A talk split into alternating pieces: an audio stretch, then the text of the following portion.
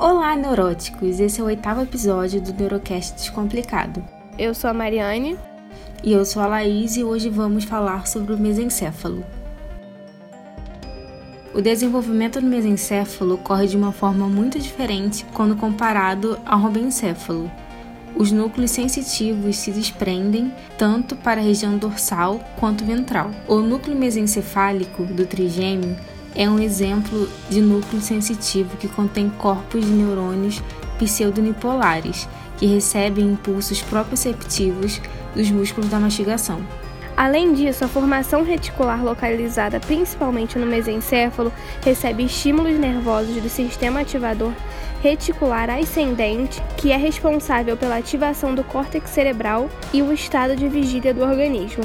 Sinais sensitivos externos, como por exemplo o som de alta intensidade, chegam ao córtex cerebral, ativam tal estrutura e são transmitidas sem interpretação para os centros talâmicos. Os núcleos motores ventrais formarão o núcleo rubro e a substância negra. O núcleo rubro possui duas porções, a porção caudal ou magnocelular e a porção parvocelular ou rostral.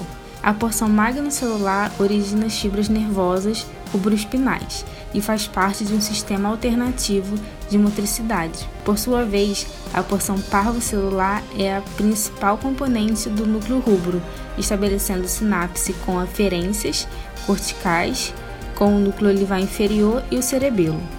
A porção parvocelular possui papel importante na aprendizagem de padrões complexos de motricidade. A substância negra é uma porção heterogênea do mesencéfalo cuja função principal é produzir dopamina e influenciar fenômenos de vício. Sua estrutura possui neurônios dotados de um pigmento escuro, a melanina, que confere sua coloração mais escura. A substância negra se divide em duas porções a porção compacta, rica em melanina, que fará sinapses químicas mediadas pelo neurotransmissor dopamina com os núcleos da base, além de formar conexões importantes com o corpo estriado. A porção reticular possui uma menor quantidade de melanina e faz sinapses químicas mediadas pelo neurotransmissor GABA com um globo pálido. No mesencéfalo, cada placa basal possui dois grupos de núcleos motores, um grupo eferente somático medial e um grupo eferente visceral geral. Os núcleos dos nervos oculomotor e troclear representam um grupo eferente somático medial e são responsáveis pela inervação da musculatura ocular. O núcleo que representa o grupo eferente visceral é responsável pela inervação do músculo esfíncter da pupila.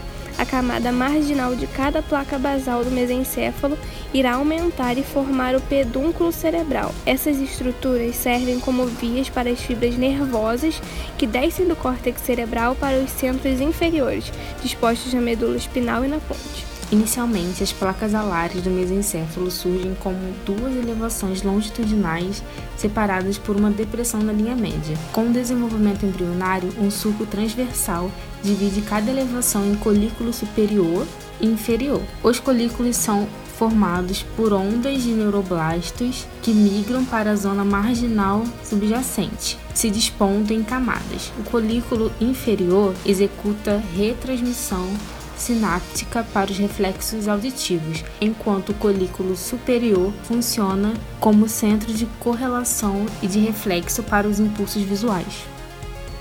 Este Neurocast Descomplicado foi idealizado pela professora doutora Caroline Fernandes e pelas alunas Marinha Rentes Les Ramos. Até o próximo episódio.